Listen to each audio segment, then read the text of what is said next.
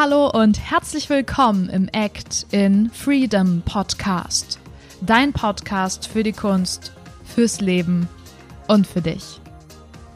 Ich finde es so cool, dass du wieder reinhörst. Mein Name ist Emily Daubner, ich bin Gastgeberin dieses Podcasts und heute habe ich ein richtig cooles Interview für dich am Start, nämlich mit Freya Brandmann. Freya ist Tänzerin, Trainerin und Schülerin. Das wird sie gleich alles noch erzählen. Und wir sprechen über Bewegung, übers Tanzen, über Blockaden, über ihren Weg durch die Bewegung hin zu der Freiheit, die sie heute empfindet. Und die Folge ist für jeden, da jeder von uns ein Mensch ist, der in Bewegung sein sollte. Und du solltest dich einfach nur fragen, will ich mich freier bewegen?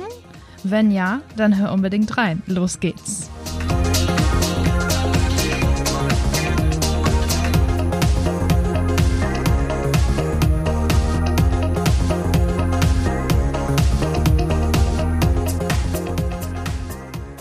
Wir sprechen heute über Bewegung und Freiheit und ähm, da könnte ich ja keine bessere hier haben als Freier. Voll cool, dass du da bist. Stell dich doch mal kurz vor, damit die Zuhörer auch wissen, wen sie hier vor sich haben. Erstmal vielen Dank, dass ich da sein darf. Es ist mein erster Podcast, bei dem ich zu Gast sein darf und ich uh. liebe Podcasts. Geil. Äh, für mich persönlich schon mal ein sehr schöner Moment. Ähm, ich habe immer ein bisschen Schwierigkeiten, so in zwei Sätzen zu erzählen, wer ich bin und was ich mache, weil ich gerne auch mehr Sätze. Kein Problem, mehr Sätze habe ich immer. ich bin ich bin ganz viel, aber irgendwie dann doch nicht so richtig. Ähm, meinem persönlichen Selbstverständnis nach bin ich zuallererst Tänzerin. Das ist worüber ich am meisten nachdenke. Ich tanze jeden Tag mindestens für mich beim Kochen oder sonst irgendwann aber eben dann auch manchmal in Shows, äh, in Videos und äh, das alles. Was aber so mein Hauptberuf ist, ist eher dann eine Trainerin zu sein, weil es in Deutschland auch nicht ganz einfach ist, als wirklich Tänzerin und als reine Künstlerin äh, Geld zu verdienen. Und deswegen machen viele Tänzer das wie ich, dass sie dann nebenbei auch noch Trainer sind. Was bei mir aber super ist, weil Unterrichten meine äh, zweite Leidenschaft ist. Mhm. Ich reise super gerne. Also meine letzte Reise ähm, war vor ein paar Wochen aus Indien, in Indien, wo ich äh, eigentlich noch ein bisschen tiefer in das Thema Yoga einsteigen wollte, was dann aber leider Corona-technisch äh, genau den Teil der Reise zum Opfer gefallen ist. Äh, und was ich natürlich ähm, jetzt seit zwei, drei Jahren mache, ist mein YouTube-Channel mit dem Namen Freier Bewegen. Und ich hoffe, damit ist auch ziemlich direkt klar, worum es da hauptsächlich geht. Äh, yes. es gibt natürlich viele Möglichkeiten, sich zu bewegen und auch frei zu bewegen, aber für mich sind offensichtlich die beiden Haupt, also der Hauptweg tanzen und als Unterstützung, würde ich fast sagen, oder Ergänzung dazu auch ganz, ganz viel Yoga. Also seit meiner Yoga-Trainerausbildung vor einem Jahr ist es nicht mehr aus meinem Leben wegzudenken. Oh, bin ich froh, dass ich dich gefunden habe. Du sprichst mir da gerade voll aus dem Herzen. Also Yoga ist ja auch intensiv gerade Thema und kommt auch wieder am Podcast hoch. Aber heute geht's allgemein um Bewegung und auch mehr ums Tanzen. Und ich würde jetzt gern mal ein bisschen mit dir zurückgucken und ähm, einfach mal schauen, wann hat das eigentlich angefangen? So, dass du, du gemerkt hast, das macht was mit dir, da willst du tiefer einsteigen. Kannst du dich da erinnern? Gab es da so einen Punkt, wo du gesagt hast, yo, tanzen, das, das ist meins? Den Punkt gab es für mich nicht, weil das schon vor meinem vor meiner bewussten Erinnerung schon Teil war. Also mhm. an meine erste Tanzstunde kann ich mich gar nicht erinnern. Meine Mutter erzählt die Geschichte aber immer gerne, weil sie auch wirklich äh, zuckersüß ist. Meine Mutter ist immer zum Jazzdance gegangen, so einmal in der Woche, so junge Mütter und so. Und es gab immer so eine Kinderspielecke, wo Kinder dann auf der Decke so malen sollten und so weiter. Und ich fand aber viel spannender, was die Erwachsenen gemacht haben. War, ich glaube, gerade drei Jahre alt und äh, habe mich dann einfach immer hinten mit in die Reihe gestellt und einfach so ein bisschen mitgetanzt und mitbewegt und geguckt, wie ich hinkriege, was die Erwachsenen da machen. Was der wahrscheinlich beste Einstieg zum Thema Tanzen ist, äh, den, ich, den ich mir vorstellen kann. Dann bin ich auch relativ schnell selber dann in die Kinderkurse da gegangen. Ich mhm. habe letztens mit mir alte Aufnahmen so von Videokassetten in die Hände gefallen. Schön. Äh, ich, hatte, ja, ich, hatte, ich hatte die beste, beste Tanzlehrerin auf der Welt. Shoutout an äh, Tanzschule Albers in Herford. Die machen das so zauberhaft, wo wir dann auf dem Boden sind und kleine Schneeflöckchen eben zu dem Schneeflockenwalzer von äh, Nussknacker und es gar nicht erstmal um Haltung oder Perfektion oder wer kriegt das Bein wie hoch oder sowas geht, sondern erstmal darum, ich bin eine Schneeflocke im Wind und ich fühle erstmal, wie sich das anfühlt und es sieht so zauberhaft aus, wie diese kleinen Dötze da rumlaufen. Äh. Das waren so meine ersten Erfahrungen mit Tanzen. Dann hat mir aber eine andere Sportart ein bisschen dazwischen gegrätscht, das Eiskunstlaufen. Hat mhm. sich dann, äh, ich weiß gar nicht genau, warum ich Eiskunstlaufen weiterverfolgt habe als Tanzen. Das hat sich wahrscheinlich einfach so ergeben. Also mit vier habe ich angefangen und dann war ich auch ziemlich gut und es hat sich immer weiter professionalisiert, bis es dann wirklich Leistungssport war. Mit sechsmal die Woche Training in Dortmund und ähm, internationalen Wettbewerben, Teilnahme an der deutschen Meisterschaft, der ganze Kram. Und mhm. da habe ich halt diese ganze Leistungssportwelt nochmal von innen gesehen.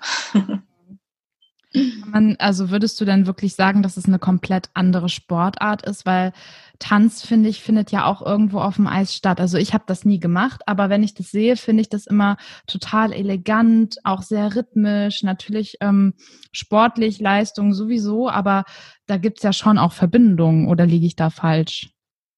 Absolut. Also wenn äh, es nicht um Bewegung zur Musik geht, ist es sowieso schon mal schwer, mich für Bewegung zu motivieren. Was man auch immer so von einer ehemaligen Leistungssportlerin nie denken würde, weil man denkt, das sind grundsätzlich disziplinierte, ehrgeizige Menschen.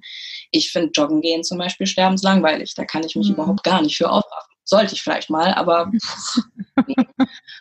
Deswegen, es muss schon irgendwie diese Verbindung sein und das gibt es im Eiskunstlaufen schon, aber das ist nicht, wo der Fokus liegt. Der Fokus liegt ganz klar auf den Sprüngen und du kannst dir deine Seele aus dem Leib tanzen, performen, wie auch immer. Wenn du aber beim Doppelachsel dich auf die Klappe gelegt hast, dann bist du trotzdem Fünfte. Ja. Und das war was, was mich auf der einen Seite irgendwie fasziniert hat, weil es echt ein brutaler Sport ist. Mhm. Leute haben mich früher gefragt, ob ich beim Training auch manchmal hinfalle. Und ich Manchmal. musste immer laut lachen, weil ich so, ich falle nur. Ich übe ja nicht die Sachen, die ich schon kann. Ich übe dann ja die Dreifachsprünge und was schwierige Kombinationen und du fällst. 90 Prozent der Sprünge, die du machst, landen auf dem Hintern. Was nicht wehtut, weil man lernt zu fallen. Im wörtlichen und im übertragenen Sinne. Aber das war schon immer so ein bisschen so ein, so ein inneres Spannungsverhältnis für mich. Und ich war auch berüchtigt als die, die in der B-Note, was für den künstlerischen Ausdruck ist, abgeräumt hat, aber mit der A-Note dann irgendwie trotzdem. Manchmal hat es gereicht für den ersten Platz, aber mehr so zweite, dritte, vierte. Aber ich will gar nicht missen, diese Erfahrung gemacht zu haben, weil mir im Vergleich dazu das Tanzen so viel entspannter und auch ich hätte jetzt fast lebensbejahender gesagt. Das ist vielleicht ein bisschen radikal, weil ich Eiskunstlaufen als Sport gar nicht mies machen will.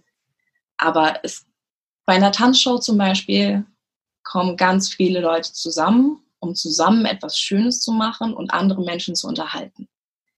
Bei einem Eiskunstlaufwettbewerb treten ganz viele Mädels, Jungs, Menschen gegeneinander an und du kannst diesen Sprung schon hundertmal richtig gemacht haben, aber an dem einen Tag, in diesem einen Moment passiert irgendwas, dass du auf dem Hintern liegst und die Arbeit von Wochen, Monaten oder halt Jahren ist sofort dahin.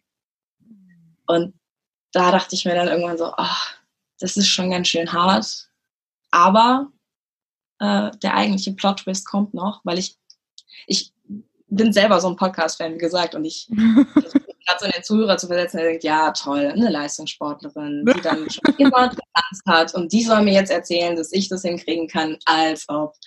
Und jetzt kommt der Plot-Twist, dass eben das nicht ganz meine Entscheidung war, mit dem Eiskunstlaufen aufzuhören, mhm. sondern äh, meine unerkannte Hüftdysplasie, also eine angeborene Fehlstellung der Hüfte, irgendwann sich bemerkbar gemacht hat mit Schmerzen beim Training. Und äh, dann erstmal mit 17. Ja, mit 17 ähm, war es vorbei. Dann habe ich noch als Trainerin gearbeitet, aber an meine Leistungssportkarriere war halt gar nicht mehr zu denken. Was aber, also natürlich war das eine schlimme Diagnose und ein also völliger Orientierungsverlust für mich, körperlich wie mental, aber ich war auch so ein bisschen befreit, davon, jetzt diesen, diesen Ausgang genommen zu haben, weil je länger man drin ist, desto schwieriger wird es aufzuhören, wo man denkt, ach, ich 14 Jahre meines Lebens kann ich da jetzt nicht wegwerfen. Aber dann war halt erstmal das absolute Kontrastprogramm angesagt. Und da war halt auch der Punkt, wo ich gelernt habe zu verstehen, was es bedeutet, sich nicht frei bewegen zu können. Mhm. Nach zehn Minuten gehen, kaputt zu sein und Schmerzen zu haben und immer darauf zu achten, wo die nächste Bank ist, wo die nächste Sitzmöglichkeit ist, nicht auf Konzerte gehen zu können. Das war für mich eine der schlimmsten Sachen überhaupt, weil ich einfach nicht so lange stehen konnte. Das war Sitzkonzerte, waren aber auch dann doof, weil dann lange sitzen war auch nicht gut. Mhm. Äh, ja, und dann war ja klar, okay, das ist jetzt erstmal erstmal blöd für die nächste Zeit, aber da muss irgendwas passieren. Dann war es nicht ganz einfach, Ärzte zu finden, die mir was anderes als Tabletten als, Lösungs, äh, als Lösung angeboten haben. Bin dann aber in der Charité fündig geworden bei Ärzten, die gesagt haben, hey, wir haben da so eine Operation, ich kann dir sehr helfen und verhindern, dass du mit 35 eine künstliche Hüfte brauchst. Aber die schlechte Nachricht ist, wir müssen dafür beide Hüften dreimal brechen. Oh Gott. Sechs Monate an Krücken laufen und äh, ja. Aber da ich mir so dachte, künstliche Hüfte mit 35, die hält ja auch nicht ewig und da hat man wirklich dann massive Bewegungseinschränkungen. Ha, nee. Ich, ich riskiere es. Zum Glück, weil alles gut gelaufen ist und weil das, was ich jetzt mache, ohne diese Operation wahrscheinlich nicht möglich geworden wäre. Aber da habe ich eben gelernt, was es bedeutet, einen Nicht-Leistungssportkörper zu haben. Weil spätestens nach der zweiten Operation hatte ich weniger Muskeln als die Hälfte der Leute, die jetzt gerade zuhören. Weil einfach man durch ja Leben und normal gehen schon Muskeln bekommt. Und wenn man dann drei Monate ein Bein nicht richtig belastet, geht da alles flöten. Es kommt wieder, aber erstmal, erstmal ist blöd. Ja, du hast ja dann quasi wieder bei Null angefangen, um da nochmal anzuknüpfen, was du gesagt hast. Es geht jetzt hier nicht darum, wie werde ich Leistungssportlerin, sondern wie finde ich da wieder rein, obwohl ich nichts habe. Vielleicht, klar, meine Vorgeschichte und das Rhythmusgefühl und das, es geht ja nicht verloren, was du hattest, aber körperlich, ne? Wie oft äh, sagen Menschen, ja, äh, das schaffe ich ja nicht, ich bin ja viel zu schwach, also kann ich mich voll mit reinnehmen. Mhm. Aber ähm, du hast ja dann weitergemacht, ne? Also wir haben ja jetzt schon besprochen, warum du dann nicht mehr Leistungssport machen konntest, einmal aus gesundheitlichen Gründen, aber auch, weil du vielleicht gemerkt hast, das hat dich ja sehr eingeschränkt in deinem Leben und es war wie so ein Befreiungsschlag, als es dann ja als du nicht mehr konntest. Also du musstest mhm. es ja mehr oder minder annehmen. Und ist es dann so, dass dir das Tanzen geholfen hat, darüber hinwegzukommen, also so dieses Eiskunstlaufen hinter dir zu lassen? Oder hat Tanzen für dich hat es dich noch anderweitig unterstützt in der Zeit? Tanzen, also zu sagen, dass Tanzen mir geholfen hat, wäre schon eine massive Untertreibung. Mhm. Ich habe nach den Operationen, als ich dann eben nicht mehr laufen konnte, hatte ich ja viel Zeit zum Videos gucken und auf YouTube und so weiter rumhängen äh, und habe dann angefangen, mir Tanzvideos anzugucken und dachte so, da willst du wieder hin. Aber es ist nicht wirklich, nicht wirklich gesehen, ist nicht wirklich für realistisch gehalten. Ähm, und dann habe ich einfach einen kleinen Schritt nach dem nächsten gemacht, im wahrsten Sinne des Wortes. Ich kann mich noch erinnern, äh, im Haus hinter meiner Mutter, also hinter dem Haus, wo meine Mutter wohnt, ist ein kleines Waldstück. Und da gibt so es so einen Weg, der so ein bisschen steiler geht. Und das sind so 50 Meter. Mhm. Ich kann mich noch erinnern, wie ich einfach immer mal wieder diesen Weg so fünfmal hoch und wieder runter gelaufen bin. Auf schönem unebenen Waldboden mit ein bisschen Anstieg, aber einmal hoch und einmal runter. Einfach um meinem Körper zu sagen, hey, guck mal, wir bewegen uns jetzt wieder. Wir benutzen jetzt wieder unseren ganzen Körper. Es sind keine Krücken mehr da. Erstmal wirklich einfach ganz vorne anfangen. Mhm. Aber auch jetzt nicht auf so eine, oh mein Gott, ich muss wieder laufen lernen, sondern auf eine, okay, das ist, was ich jetzt zu tun habe. Weil, wenn du sagst, ich habe bei Null angefangen, ich würde fast sagen, ich habe bei minus zehn angefangen, weil die meisten Menschen zum Beispiel zumindest mal für ein paar Sekunden auf einem Bein stehen können. Und das waren Sachen, die konnte ich nach der OP nicht. Ich bin so viel rumgestolpert und äh, weil ja auch mein Körper wirklich anders war nach der Operation. Meine Gelenke wurden umgeschwenkt und erst war mein eines Bein einen Zentimeter länger. Dann habe ich mhm. mich da halt dran gewöhnt an den Unterschied. Und dann wurde aber die andere Seite operiert und dann war das zwar wieder ausgeglichen, aber dann war das für mich komisch. Und so ganz viele Kleinigkeiten, ganz viele Sachen, die ich auch schon wieder vergessen habe zum Glück, äh, wo ich wirklich erstmal wieder auf normal Null kommen musste. Und äh, dann hat zum Glück meine Mutter auch nicht locker gelassen. Meine Mutter, die wie gesagt ja selber auch schon immer getanzt hat, hobbymäßig, mhm. aber immer, immer dabei, äh, gesagt hat, hey, es gibt doch in Berlin diese Flying Steps Academy. Die hatten da gerade auch ihr ähm, Flying Bach, die erste große äh, Breakdance-Show, die es in Deutschland gab, die mittlerweile auf Welttournee gegangen ist. Mhm. Und äh, die hatten wir uns angeschaut und dann war es, Mensch, die haben doch da in Kreuzberg diese Tanzschule, jetzt geh da doch mal hin und jetzt mach doch mal. Und, ne, ne, ne. Und ich war immer noch so, ja, aber ich kann nicht auf einem Bein stehen. Nicht, dass das ein Aufnahmekriterium für eine Tanzschule ist. Das ist eine Tanzschule mit Anfängerkursen, da kann ja jeder hingehen. Aber trotzdem war da ja auch vom Selbstvertrauen, im, also im wahrsten Sinne des Wortes, mhm. meinem Körper und mir selbst vertrauen, was ich überhaupt noch kann und was nicht, war halt erstmal Essig. Ja. Und sie hat aber immer wieder gesagt und immer wieder gesagt und ich weiß noch, ich bin da irgendwann mal hingegangen, aber der Eingang war im Hinterhof und dann habe ich es nicht gefunden, dann bin ich wieder nach Hause gegangen und es dann wieder zwei, drei Wochen nicht probiert. Und ich kann mich leider nicht an das erste Mal erinnern, dass ich diesen Ort betreten habe. Weil was mir damals noch nicht klar war, zumindest nicht bewusst, ähm, war, dass das halt der Ort ist, an dem sich mein Leben verändert, an dem das passiert, was genau dann passieren musste.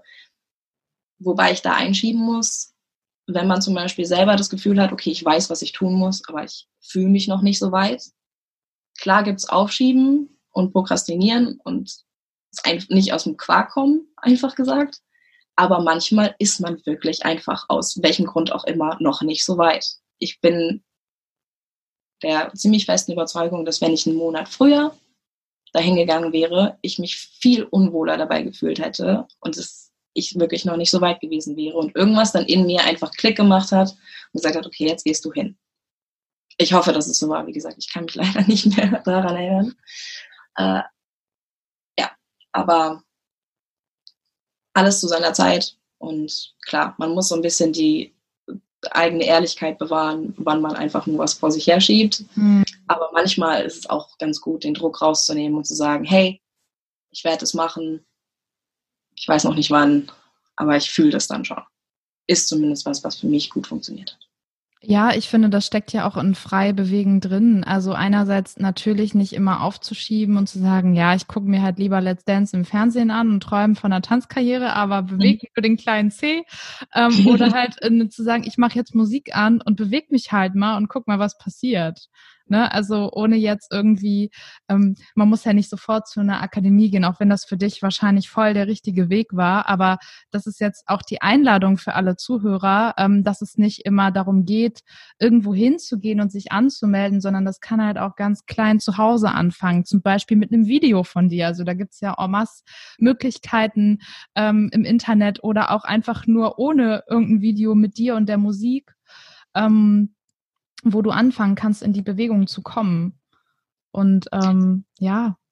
Ja, das äh, ist wirklich einfach der leichteste, direkteste Weg.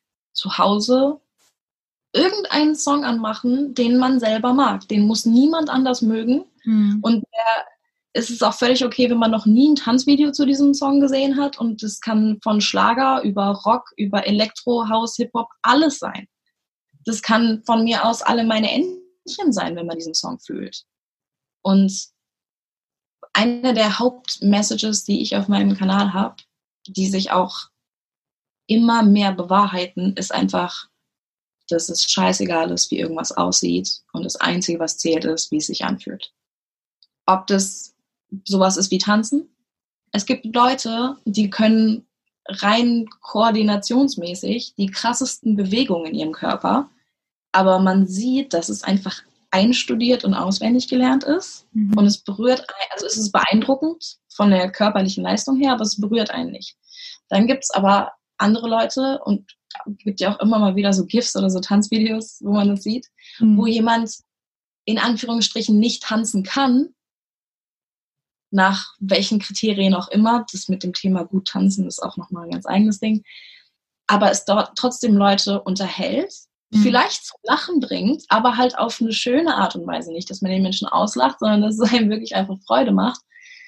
Ähm, oder auch ähm, Menschen mit anderen Figurtypen.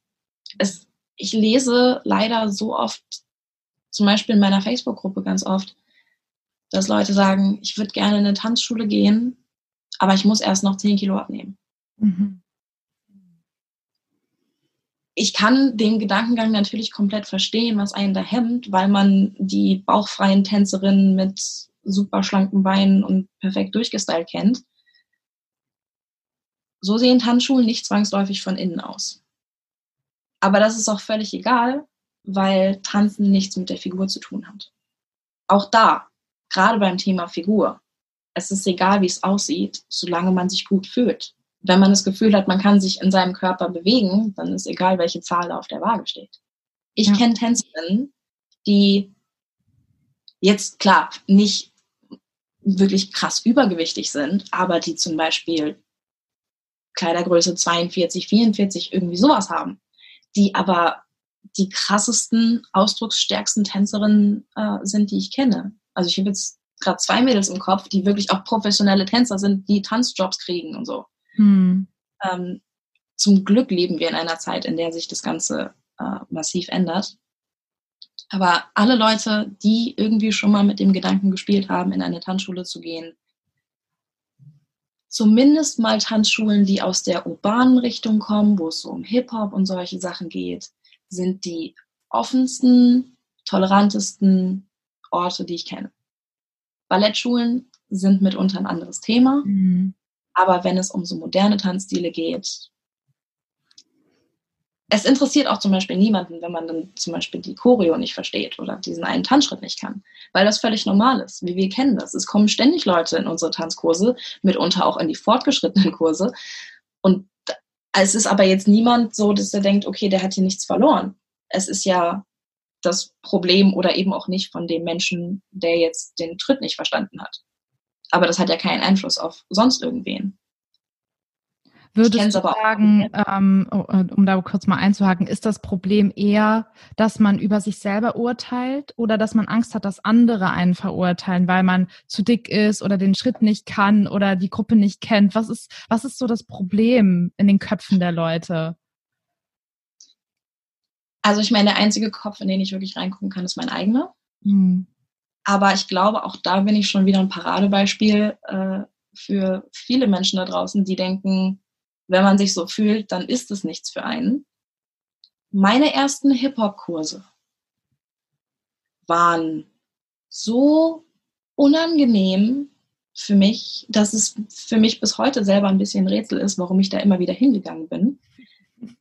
Wahrscheinlich, weil ich zum Glück durch den Leistungssport die Erfahrung hatte, dass man Sachen am Anfang einfach nicht kann. Und dass man Sachen lernt, auch Sachen, von denen man denkt, dass man die nie lernen kann, der Doppelachsel, den habe ich auch nicht in zwei Versuchen gelernt. Da habe ich zwei Jahre dran gelernt und mich zwei Jahre lang immer wieder auf die Klappe gelegt, aber es dann irgendwann doch hinbekommen. Wahrscheinlich hat mir diese Erfahrung unbewusst irgendwie genützt, dass ich das erstmal einfach hingenommen habe. Aber eine Eiskunstläuferin mit einem Ballett-Background, aber eben Ballett, in einem Hip-Hop-Kurs ist das Steifste, was man sich vorstellen kann. Mhm. Weil gerade bei den Sprüngen geht es darum, so angespannt wie möglich zu sein, diesen Unterschied zwischen die Brust unabhängig von den Schultern zu bewegen und ja auch ein bisschen diese eben nicht diese perfekte aufrechte Haltung, sondern so dieses kontrollierte Hängen, das hatte ich nicht in meinem Körper drin. Ich konnte, ich habe auch geturnt, ich konnte Flickflacks, ich konnte Rückwärtsaltos, ich konnte Dreifachsprünge, ich konnte Pioretten auf dem Eis, wo ich mir meinen Fuß über den Kopf gezogen habe, aber ich konnte nicht bouncen. Ich konnte nicht grooven. Das war für mich, auch da würde ich fast sagen, ich habe bei minus 10 angefangen, mhm. weil ich eben diese extreme Körperspannung hatte. Für mich war das überlebensnotwendig. Wenn man auf dem Eis die Spannung verliert im Sprung, das kann böse enden. Und dann erstmal dieses Loslassen, dieses, den Körper weich sein lassen und so diesen, überhaupt diesen ganzen Hip-Hop-Groove. So, das, das war eh was, was mir irgendwie immer gefallen hat, aber ich einfach das nicht in meinen Körper bekommen habe.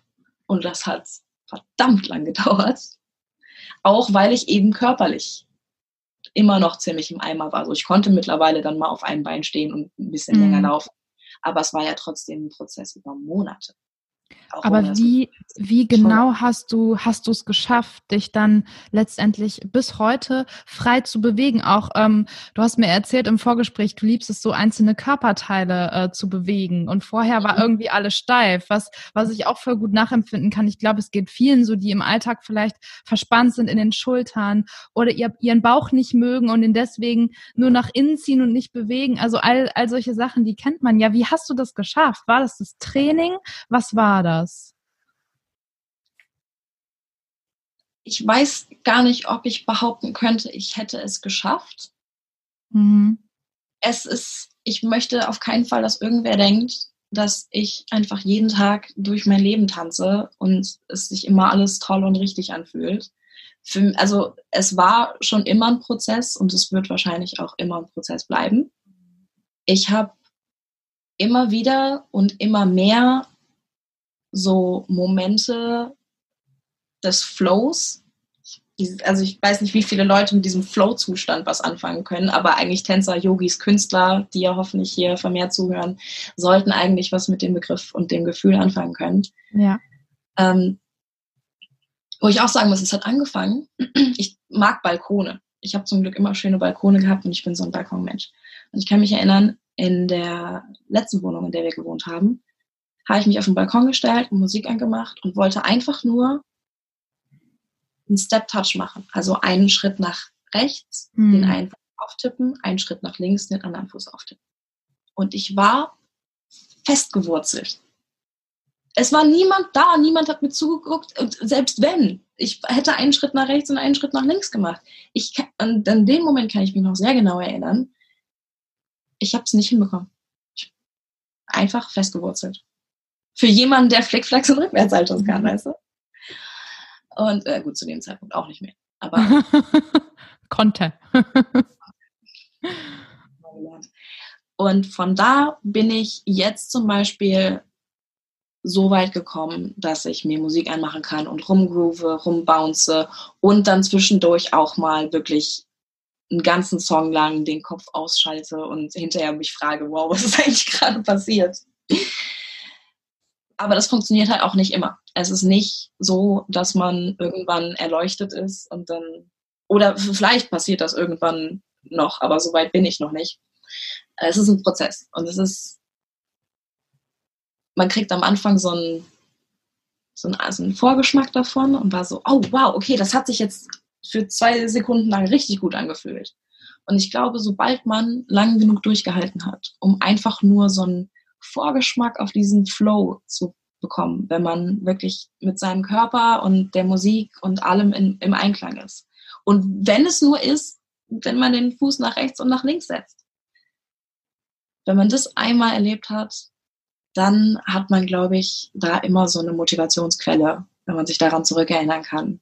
Und wenn es dann immer häufiger passiert, man immer einfacher in diesen Zustand kommt, dann kann man Durststrecken auch ganz gut aushalten. Die kommen. Durststrecken kommen immer, egal was man macht. Kannst du noch einmal für diejenigen, die vielleicht an dem Punkt sind, wo sie es eben nicht schaffen, diesen Step-Touch zu machen und festbleiben, sagen, was ist da in dir vorgegangen? Also was, wie fühlt sich das an, körperlich, vielleicht auch mental? Dass, dass einfach diejenigen, die das jetzt kennen, auch wissen, sie sind nicht alleine und da gibt es einen Weg raus.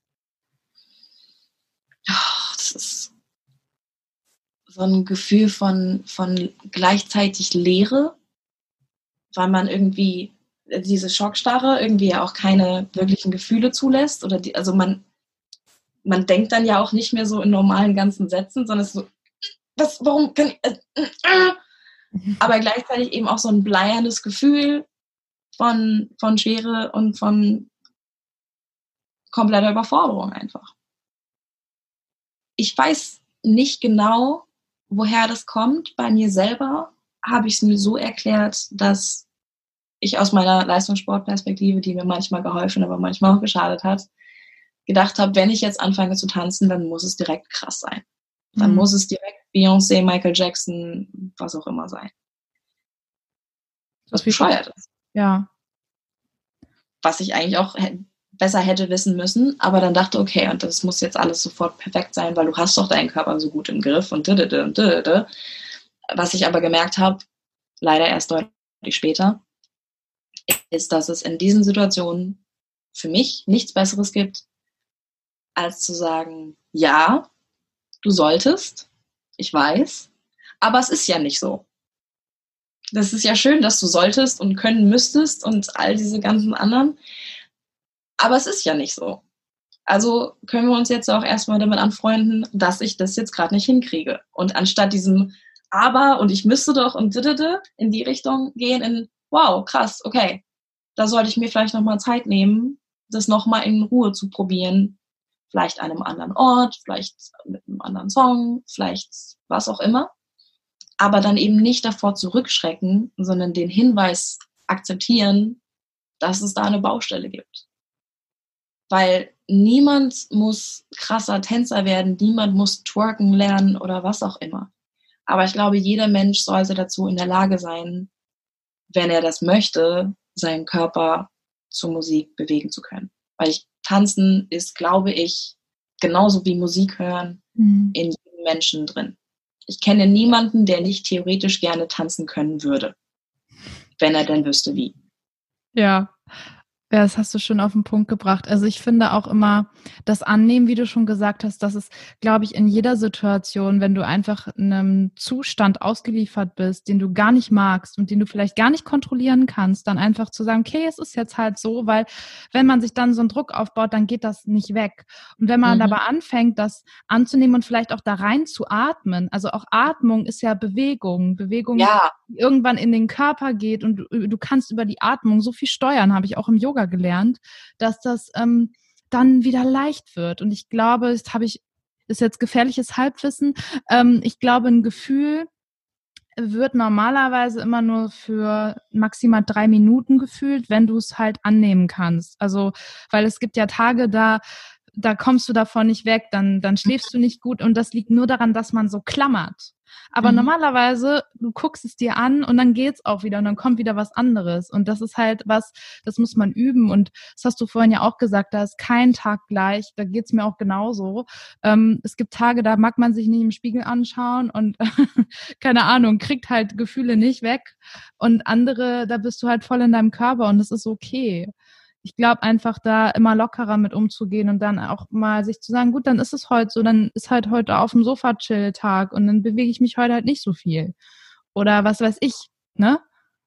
Ja, absolut. Also erstmal danke, dass du das mit dem Atmen nochmal ansprichst. Das hätte ich ja vielleicht auch machen können. Ja, alles äh, gut. Habe ich auch mit meiner Yoga-Trainer-Ausbildung erst richtig gemerkt. War nicht das erste Mal, dass ich das gehört habe, weil eine der häufigsten Korrekturen, die wir von Choreografen bekommen, wenn wir auch wirklich für eine Show proben, ist atmet. Ihr mhm. atmet nicht. Und das sieht komisch aus, wenn ihr die Luft anhaltet. Das sieht man sofort. Ähm, aber es bringt halt nichts, einfach nur den Leuten zu sagen, atmet, atmet mehr. Mhm. Man muss ihnen beibringen, wie man diese Verbindung zwischen Bewegung und Atmung lernt. Und da habe ich in meiner Yoga-Trainer-Ausbildung eine so wundervolle Übung gelernt, die einfach so simpel ist. Die nennen das äh, Swara Cycles. Das ist für Deutsche ganz besonders angenehm auszusprechen. Und das, es gibt verschiedene Variationen davon, aber ich finde die, die gerade für Atmung am besten ist, ist auf dem Rücken legen, Beine aufstellen, also Füße aufstellen und dann beim Einatmen die Arme lang über den Kopf, bis sie hinten auf den Boden kommen und beim Ausatmen die Arme wieder neben den Körper und sich wirklich einzig und allein darauf zu konzentrieren, wirklich die Bewegung erst dann zu beginnen, wenn der Atem beginnt und die ja. genauso lang und gleichmäßig zu machen wie die Bewegung. Und durch diese, dieses Arme über den Kopf heben, hat man halt diese Bewegung nochmal unterstützt, dass man wirklich tief und gleichmäßig atmet. Und erst nach meiner Yoga-Trainerausbildung konnte ich wirklich den Atem für meinen Tanz einsetzen. Geil auch da wieder nicht erwarten, dass man das halt alles gleichzeitig irgendwie auf einmal lernt, sondern es in kleine Schritte aufteilen und sagen, wenn ich zum Beispiel diese Stresssituation habe, dass ich es komplett blockiere und komplett in Schockstarre verfalle. Äh, ist jetzt auch wieder ein bisschen gefährliches Halbwissen, aber ein gewisser Prozentsatz, ähm, der dafür verantwortlich ist, ist Sauerstoffmangel.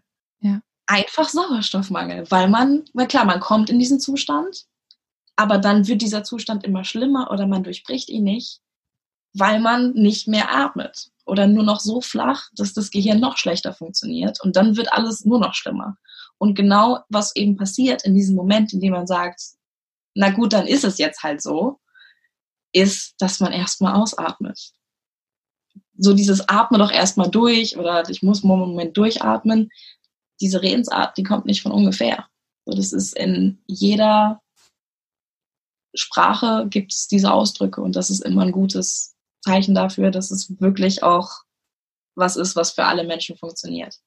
Also wenn ja. jemand sagt, ja, ja, atmen, ich weiß schon, ja, wissen und fühlen ist ein Unterschied. Absolut. Also ich muss auch sagen, wir haben jetzt auch erst vor kurzem gelernt, dass ähm, in der Bewegung, jetzt beim Yoga, aber ich würde mal sagen, das ist grundsätzlich so, dass der Atem die Bewegung führt. Mhm. Und dass man sich das überhaupt, das hast du ja vorhin auch gesagt mit den Kreisen, dass mhm. die Hand sich erst bewegt, wenn du atmest. Und am Anfang ist es voll schwer, weil man macht es automatisch meistens anders und führt es statisch aus. Aber Yoga ist es ja erst, wenn du das zusammenbringst. Und ich glaube, richtig in die Bewegung egal ob Yoga oder Tanz, bist du erst, wenn du atmest, wenn du da mhm. lebendig mhm. bist und dann die Gefühle auch benutzt. Und ich finde, das war jetzt eine ganz schöne Brücke aus der körperlichen Bewegung und aber auch, was im, in deinem Kopf passiert, dass du dich halt durch deinen Kopf selber total blockieren kannst und eine Bewegung nicht ausführen kannst. Und wenn es halt nur ein Sidestep ist, bei mir ist es gerne ähm, ein Handstand oder ein Boxsprung, wo mein Kopf sagt, nein, das machst du nicht, das kannst du nicht. Und da hat ja jeder seine, seine, oder Spagat ist ja auch bei dir oft ein Thema gewesen, können wir ja auch gleich nochmal drüber sprechen. Ähm, und das, das beeinflusst sich so extrem und ich glaube, viele sind sich dessen gar nicht bewusst und sagen dann automatisch, ja, mein Körper kann das nicht, weil ich habe ja Rückenprobleme und dies und das. Und ähm, es gibt Menschen, bei denen ist das so. Du hattest was an der Hüfte, das war einfach so, das musste operiert werden. Aber viele andere Sachen sind halt rein im Kopf. Und das braucht alles ein Bewusstsein. Und mich würde mal interessieren, wie gehst du mit deinen Schülern um? Ähm, wenn du halt merkst, äh, die sind total verkopft und die sind in deiner Stunde, lässt du die dann in Ruhe? Also wie arbeitest du mit denen? Hm. Es kommt sehr auf das Unterrichtsformat an, würde ich sagen. Mhm. Was mir in meinen YouTube-Videos aufgefallen ist, ist, wie hungrig die Leute danach sind, dass ihnen mal wer sagt, dass es okay ist, wenn man irgendwas noch nicht kann. Das fand ich, das, das fand ich so, also, dass Leute das gut finden, überrascht mich natürlich nicht, aber die Frequenz, wie häufig das in den Kommentaren vorkam und vor allen Dingen auch die Emotionalität dabei war, so ein, oh mein Gott, ich habe mich bei anderen Videos immer so schlecht gefühlt, weil die hat das einfach gemacht. Und ich, was ich halt sage, ist, ich zeige die Stretch-Position und dann gehe ich nicht einfach so tief, wie ich kann, sondern ich zeige, hey, wenn du deine Hände hier hinsetzen kannst, dann bleibst du hier, dann ist das dein Level. Wenn du hier hinkommst, dann bleibst du da und jeder macht das auf seinem Niveau. Und da, wo du jetzt bist, das ist okay. Ja wieder aus demselben Gedankengang von, es ist ja eh schon so, da müssen wir uns jetzt nicht noch extra fertig machen. Ganz besonders nicht, wenn Sie gerade in einem Video sind und dieses Video ausgewählt haben, um genau an dieser Schwäche zu arbeiten. Mhm. Dann, also da hat man es doch schon mal verdient zu sagen, hey, ab jetzt kann es nur noch besser werden. So, du hast das Problem erkannt und du hast was dran getan, voll gut wenn ich äh, persönlich mit Leuten arbeite, was ich jetzt ja gerade auch ganz viel äh, mit meinen Live-Stretch-Sessions gemacht habe, ist, es kommt drauf an. Wenn zum Beispiel jemand zum ersten Mal da ist, ich will nicht sagen, ich überlasse sie sich selbst, aber ich korrigiere sehr wenig. Gerade bei solchen Bewegungssachen, eine meiner Lieblingsübungen ist so eine Isolationsübung, dass man die Schultern, die Brust und die Hüfte getrennt voneinander nacheinander durchkreist. Und da sehe ich zum Beispiel gerade bei Schultern geht noch halbwegs, aber bei der Brust machen ganz viele Leute, dass sie wirklich den ganzen Oberkörper kreisen mhm. und nicht einfach nur die Brust isolieren können. Einfach nur ist da auch nicht ganz richtig, weil es ist auch nicht ganz leicht. Habe ich auch vor lange rumprobiert. Immer wieder probiert, immer wieder probiert. Das weiß ich. Deswegen würde ich jetzt nicht zu jemandem gehen, der diese Bewegung noch nicht drin hat und sagen, so geht das nicht oder das ist nicht richtig. Weil das jetzt gerade, das ist halt der Weg, zu dem man da hinkommt. Man fängt an vom Groben, irgendwie erstmal halbwegs das bewegen und dann versucht man mal die Schultern ein bisschen ruhiger zu lassen und würde dann zum Beispiel dem Menschen, wenn er dann das nächste Mal kommt und die Übung wieder probiert, würde ich sagen, hey, und jetzt probier mal dasselbe zu machen, aber deine Schultern in der Mitte zu halten und nicht die ganzen, den ganzen Oberkörper mitzunehmen, sondern Kopf und Schultern bleibt, wo sie sind und die, der Kreis passiert nur in der Brust. Mhm. Dieses in kleine Schritte aufteilen ist so hilfreich, aber das Problem bei der Sache ist, ein, gerade ein Anfänger kann es nicht, weil er nicht weiß, was die kleinen Schritte sind. Und dann braucht man einfach echt einen guten Trainer, von denen es no hate, aber auf YouTube nicht genug gibt. Da werden Sachen als Anfänger-Workouts verkauft, wo ich sage, du erklärst gar nichts. Aber anderes Thema. Man braucht einen guten Trainer. Und wenn man einen guten Trainer hat, der sagt, hey, ich weiß, wo du hin willst und ich weiß, dass du da noch nicht bist. Aber hier ist der nächste Schritt. Nicht da hinten, sondern erstmal hier. Und da ist der nächste und der nächste. Und das Ganze auch mal mit einem Witz und einem freundlichen Lächeln. Und das hat so einen massiven Effekt auf die Leute. Das ist unglaublich. Weiß ich halt auch selber. Ich hatte im Laufe meiner Eisendorf-Karriere locker mehr als 50 verschiedene Trainer, mit denen ich ja auch sehr intensiv an jeden Tag gearbeitet habe. Mhm. Und ich habe halt Trainer, die mich unter Druck gesetzt haben, die mich mitunter beleidigt haben, als 14-Jährige. Äh, habe ich natürlich auch nicht funktioniert. Aber wenn ich dann einen Trainer hatte, bei dem ich Gefühl, das Gefühl habe, ich werde ernst genommen, ähm, da hat, hat man eben diese Blockaden nicht und kann viel entspannter und ruhiger nachdenken und wirklich dann auch sein ganzes Potenzial ausschöpfen. Gute Trainer. Jeder braucht einen guten Trainer. Ja, du hast mir ja auch erzählt, dass ähm, deine Spagat-Videos am besten irgendwie ankommen auf YouTube. Und das ist eigentlich mhm. was, was dir selber total schwer fällt, wo du richtig ackern musst. Wie, wie geil ist das denn? Da kommt man doch nicht drauf. Normalerweise würde man doch sagen, oh ja, ich, ich äh, gucke mir Videos an von jemandem, der, äh, der kann da rein springen, der beherrscht das wie eine Eins. Warum gucken die Leute gerade deine Videos, wo du da so am Kämpfen bist? Was, was genau ist das? Also erstmal bin ich einfach ein verdammt unterhaltsamer Mensch. Natürlich, ja, abgesehen davon. Nein. ähm, ich nenne das in meinem Kopf den Frau Kückmann-Effekt. Dazu ja. muss man wissen, Frau Kückmann war die letzte Mathelehrerin, die ich hatte. Geil. Und ich, in Mathe, Mathe ist meine absolute Achillesferse. Ich kann Zahlen nicht. Und Frau Kückmann war aber die beste Mathelehrerin, die ich jemals hatte, die mir so viel Hoffnung gegeben hat, dass ich es vielleicht doch noch checken kann. Ich habe sie leider erst in der 12. Klasse bekommen, deswegen war da nicht mehr viel zu retten. Mhm. Aber wenn ich in der 8. gehabt hätte, damn, ich hätte eine 3 geschafft. Egal. Frau Kückmann wollte eigentlich erst gar nicht Mathe studieren, sondern Musik. Und hat dann aber irgendwie die Aufnahmeprüfung nicht geschafft und hat dann doch Mathe gemacht. War eine super Lehrerin, aber keine besonders krasse Mathematikerin. Deswegen konnte sie genau das, was ich gerade beschrieben habe, für Anfänger wie mich in dem Fall, das in so kleine Schritte und so für mich verständlich erklären. Nicht für jemanden, der es eh schon versteht, sondern eben für jemanden, der es nicht versteht.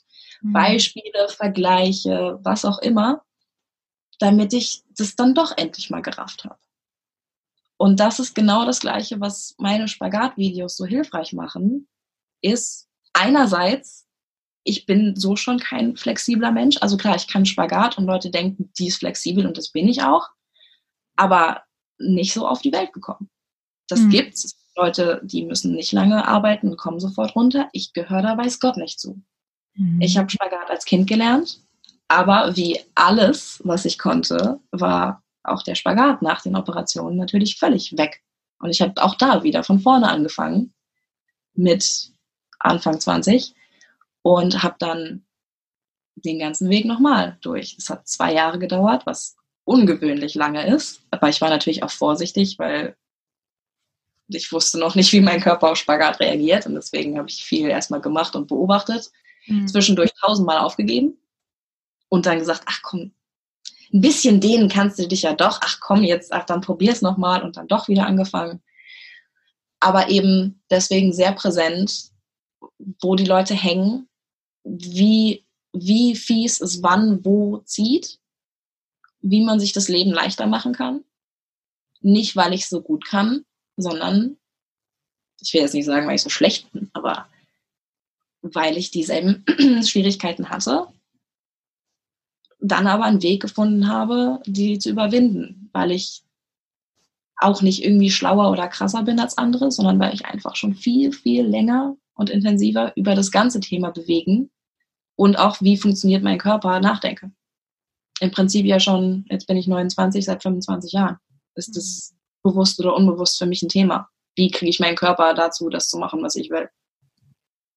Und deswegen habe ich da einfach schon ein paar andere oder mehr Antworten gefunden das finde ich halt so krass, auch allgemein als Motivation zu sehen, ne? Wenn man jetzt ähm, Bock hat, irgendwas zu machen und da, da aber selber voll Schwierigkeiten mit hat, dann erstmal diese Hürden nehmen. Das kann ja egal was sein. Das kann eine Bewegung sein, das kann aber auch künstlerisch sein oder sonst in welchem Beruf, ja. Und dann kannst du es aber anderen voll geil vermitteln, nicht weil du es perfekt kannst, sondern weil du eben genau weißt, wo die Schwierigkeiten sind. Um das mal von der Perspektive zu sehen, finde ich unheimlich spannend und äh, ist für mich eine totale Erleichterung, ähm, weil ich, also egal was kommt, ne, im Yoga zum Beispiel, da bin ich auch noch nicht so weit und ich denke mir selber, ich will auch nur das unterrichten, was ich selber kann, aber wenn ich es dann kann, dann weiß ich halt auch genau, wo die Schwierigkeiten sind und das macht die Leute authentisch, finde ich, wenn sie mhm. von ihren eigenen Hindernissen, von ihrer eigenen Story erzählen können und ähm, das macht dich und zum Beispiel deinen YouTube-Kanal ja auch so erfolgreich. Und deswegen bin ich sehr froh, dass du heute da bist und würde jetzt ganz gerne zum Abschluss einfach nochmal weil ich immer gerne noch Tipps habe am Ende einer Folge für die Zuhörer, sowas Konkretes raushauen, wie sie wirklich frei und mutig in ihre Bewegungen kommen können. Gerne auch mit einer Übung, ähm, die du ansagen kannst, die ich vielleicht schon halb umsetze, whatever. Das fände ich ziemlich cool. Ähm, für alle, die jetzt noch äh, zweifeln und die dann gefälligst mal auf deinen Kanal vorbeischauen sollen, um da intensiver reinzugehen. Also das ist ja sowieso der ähm, All-Around Evergreen-Tipp überhaupt, sich mal auf meinem Kanal umzuschauen, ob es eher Yoga ist oder eher Tanzen oder eher Stretching. Ähm, eine von, mit einem von diesen drei Sachen sollte sich jeder Mensch beschäftigen. Das erste ist erstmal, was ich auf jeden Fall möchte, was jeder weiß, der das jetzt gerade hört. Es gibt niemanden, der sich nicht stretchen muss. Oder auch nur sich nicht bewegen muss. Es gibt ja Leute, die sagen, nee, mit Bewegung habe ich nichts am Hut. Jeder Mensch, der einen menschlichen Körper hat, braucht Bewegung. Je eingeschränkter dieser Körper ist, desto wichtiger ist die Bewegung. Wenn ich nicht laufen kann, ich habe trotzdem noch Arme. Mhm. Ich kann auch mit meinen Armen tanzen. Ich kann auch mit meinen Armen Yoga machen diese Übung mit dem Einatmen, dafür braucht man mhm. erstmal nur Arme. Das muss erstmal auf jeden Fall jeder verstehen, weil solange man sich gegen Bewegung an sich wehrt, schränkt man sich selbst, sein Leben und seine Freiheit massiv ein. Mhm. Man muss nicht Spagat lernen, man muss keinen Kopfstand können und man muss auch nicht tanzen und worken wie Beyoncé. Das ist alles nicht das Thema. Aber jeder Mensch, der einen Körper hat, lebt besser, je besser er mit seinem Körper klarkommt, Schwächen akzeptiert, aber eben dann auch Wege findet, um da vielleicht drum rumzukommen. Einer dieser Wege ist für zum Beispiel Leute, die sagen, oh, ich würde voll gern tanzen, aber Rhythmusgefühl ist so das Problem. Ich, die Bewegung zu koordinieren und gleichzeitig nur auf die Musik zu achten, ist mir zu krass. Kopfhörer aufsetzen. Einen Song, der natürlich ein gutes Gehtempo hat und mhm. dann mal versuchen, einfach nur im Takt zu gehen. Das ist zum Beispiel was, ich mache das sowieso automatisch, weil ich sowieso, sobald ich das Haus verlasse und alleine bin, habe ich immer Kopfhörer auf. Und dann halt je nach Stimmung, auch wenn ich zum Beispiel zu einem wichtigen Termin gehe, dann habe ich so ein paar so Christina Aguilera Fighter-mäßige Songs, wo ich die Tür aufreiße, der Song fängt an und dann gehe ich raus aber mit einem mit einer Energie und einer Präsenz, holy shit. Also mhm. das ist zum Beispiel was für Leute, die sagen, ey, ja, ich will schon gerne irgendwie mich zu Musik bewegen, aber das ganze Tanzen-Ding ist ein bisschen schwierig. Wer sagt, ja, das ich bin schon so weit, dass ich eigentlich tanzen will, aber ich kann zum Beispiel nur Sachen nachtanzen und ich würde gerne mal freestylen. Augen zumachen. Mhm. Also erstmal ganz genau umschauen, was in der näheren Umgebung in den Küchentisch fällt.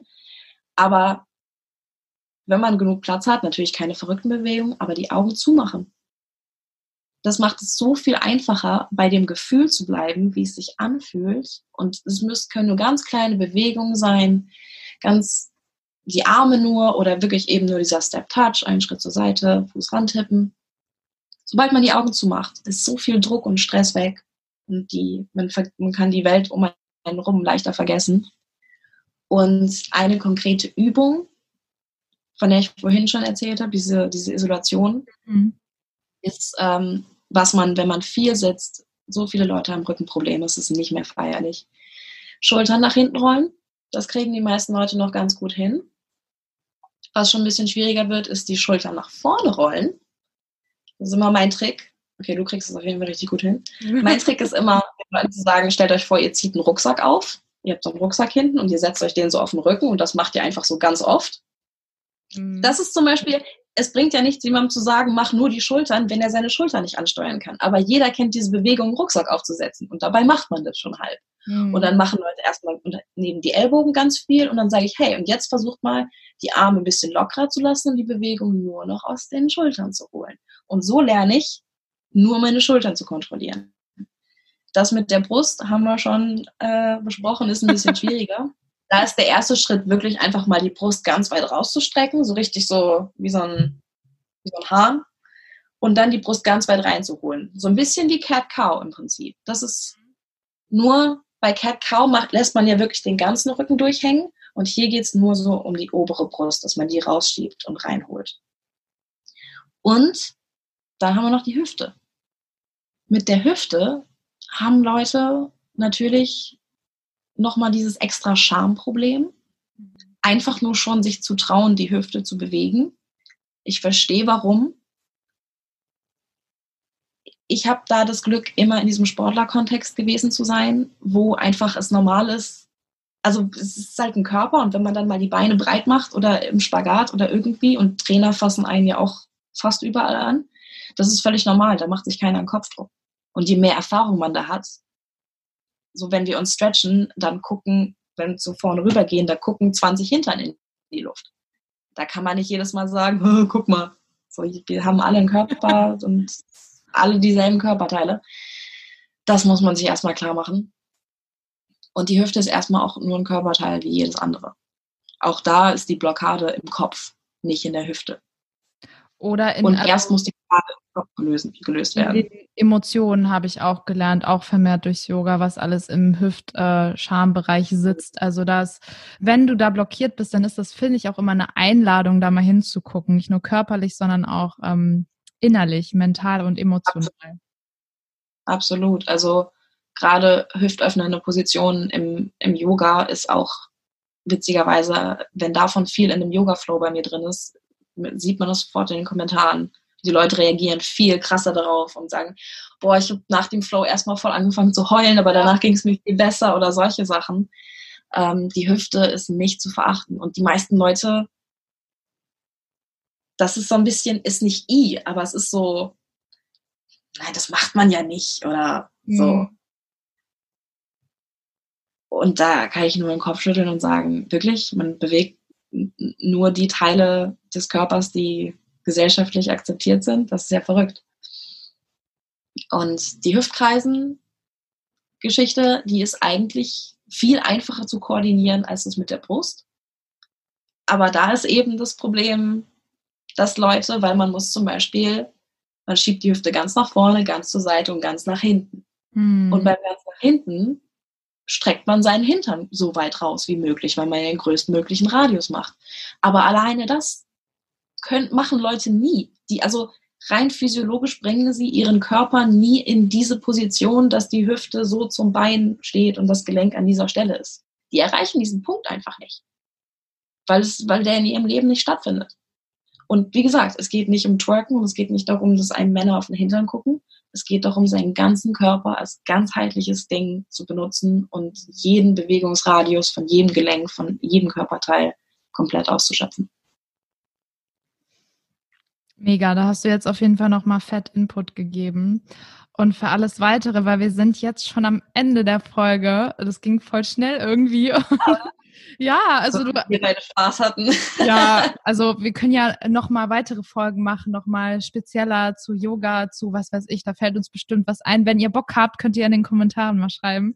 Aber was ich jetzt nochmal sagen will, wenn jetzt die Leute wirklich denken, boah, die Freier, die spricht mir so aus der Seele, da will ich irgendwie tiefer eintauchen.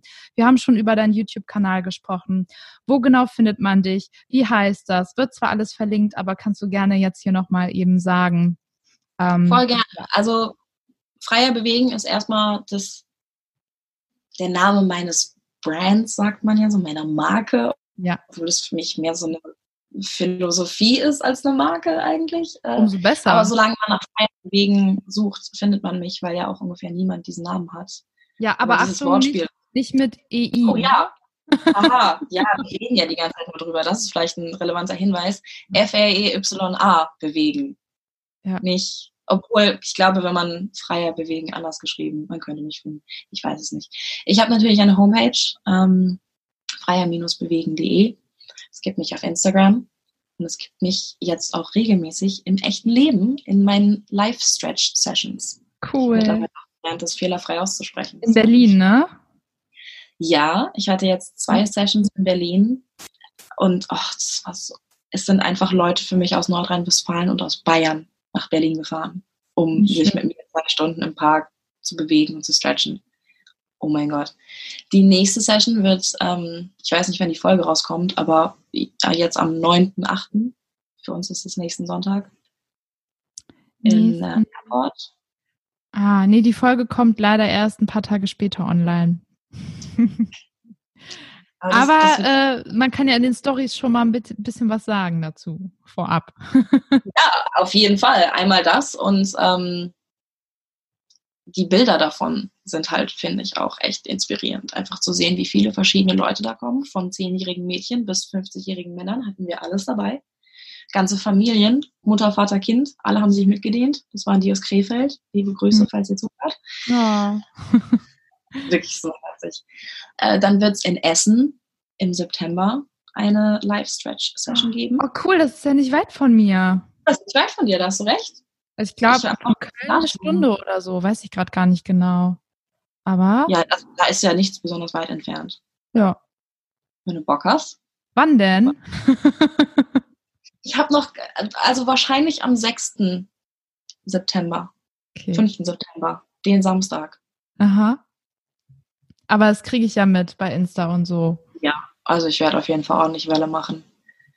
Und das sind erstmal die Sachen, die jetzt geplant sind. Äh, mein YouTube-Kanal wird es bis in alle Ewigkeit geben. Ich habe auf der einen Stretch-Session gesagt, dass es mein großer Traum ist, mit 70 noch Spagat-Videos zu machen. Geil, ja. Das geht. Ich war in LA in der Tanzschule und komme da in den Ballettsaal und da sitzt eine Frau deutlich über 60 im perfekten Spagat und guckt mich so an. Und es war, als ich meinen Spagat noch nicht wieder konnte. Es geht. Mhm. Also, auch Flexibilität hat nichts mit dem Alter. Mhm. Ja, Wahnsinn. Also da gibt es ja auf jeden Fall genug Angebote. Liebe Zuhörer, äh, schau doch mal vorbei bei der Freier. Und ähm, dann sage ich jetzt ganz, ganz lieben Dank. Voll cool. Ich glaube, da ist sehr viel Input dabei und Bewegung ist wichtig für, für alle Menschen, nicht nur für die, die hier zuhören. Und ich hoffe, dass sehr, sehr viele zuhören. Nehmt euch das zu Herzen, was äh, Freier hier erzählt. Ähm, und ja, dann hoffe ich, ähm, sehen wir uns, hören wir uns vielleicht bald wieder und dann bedanke ich mich, dass du hier warst. Und ähm, genau, schaut bei Freier vorbei und wenn euch die Folge gefallen hat, dann schaut auch gern bei uns vorbei, gebt uns ein Feedback auf Instagram und so weiter. Auch das findet ihr alles in den Show Notes. Wir hören uns dann in der nächsten Folge. Bis dahin, fühlt euch frei und ciao. Tschüss.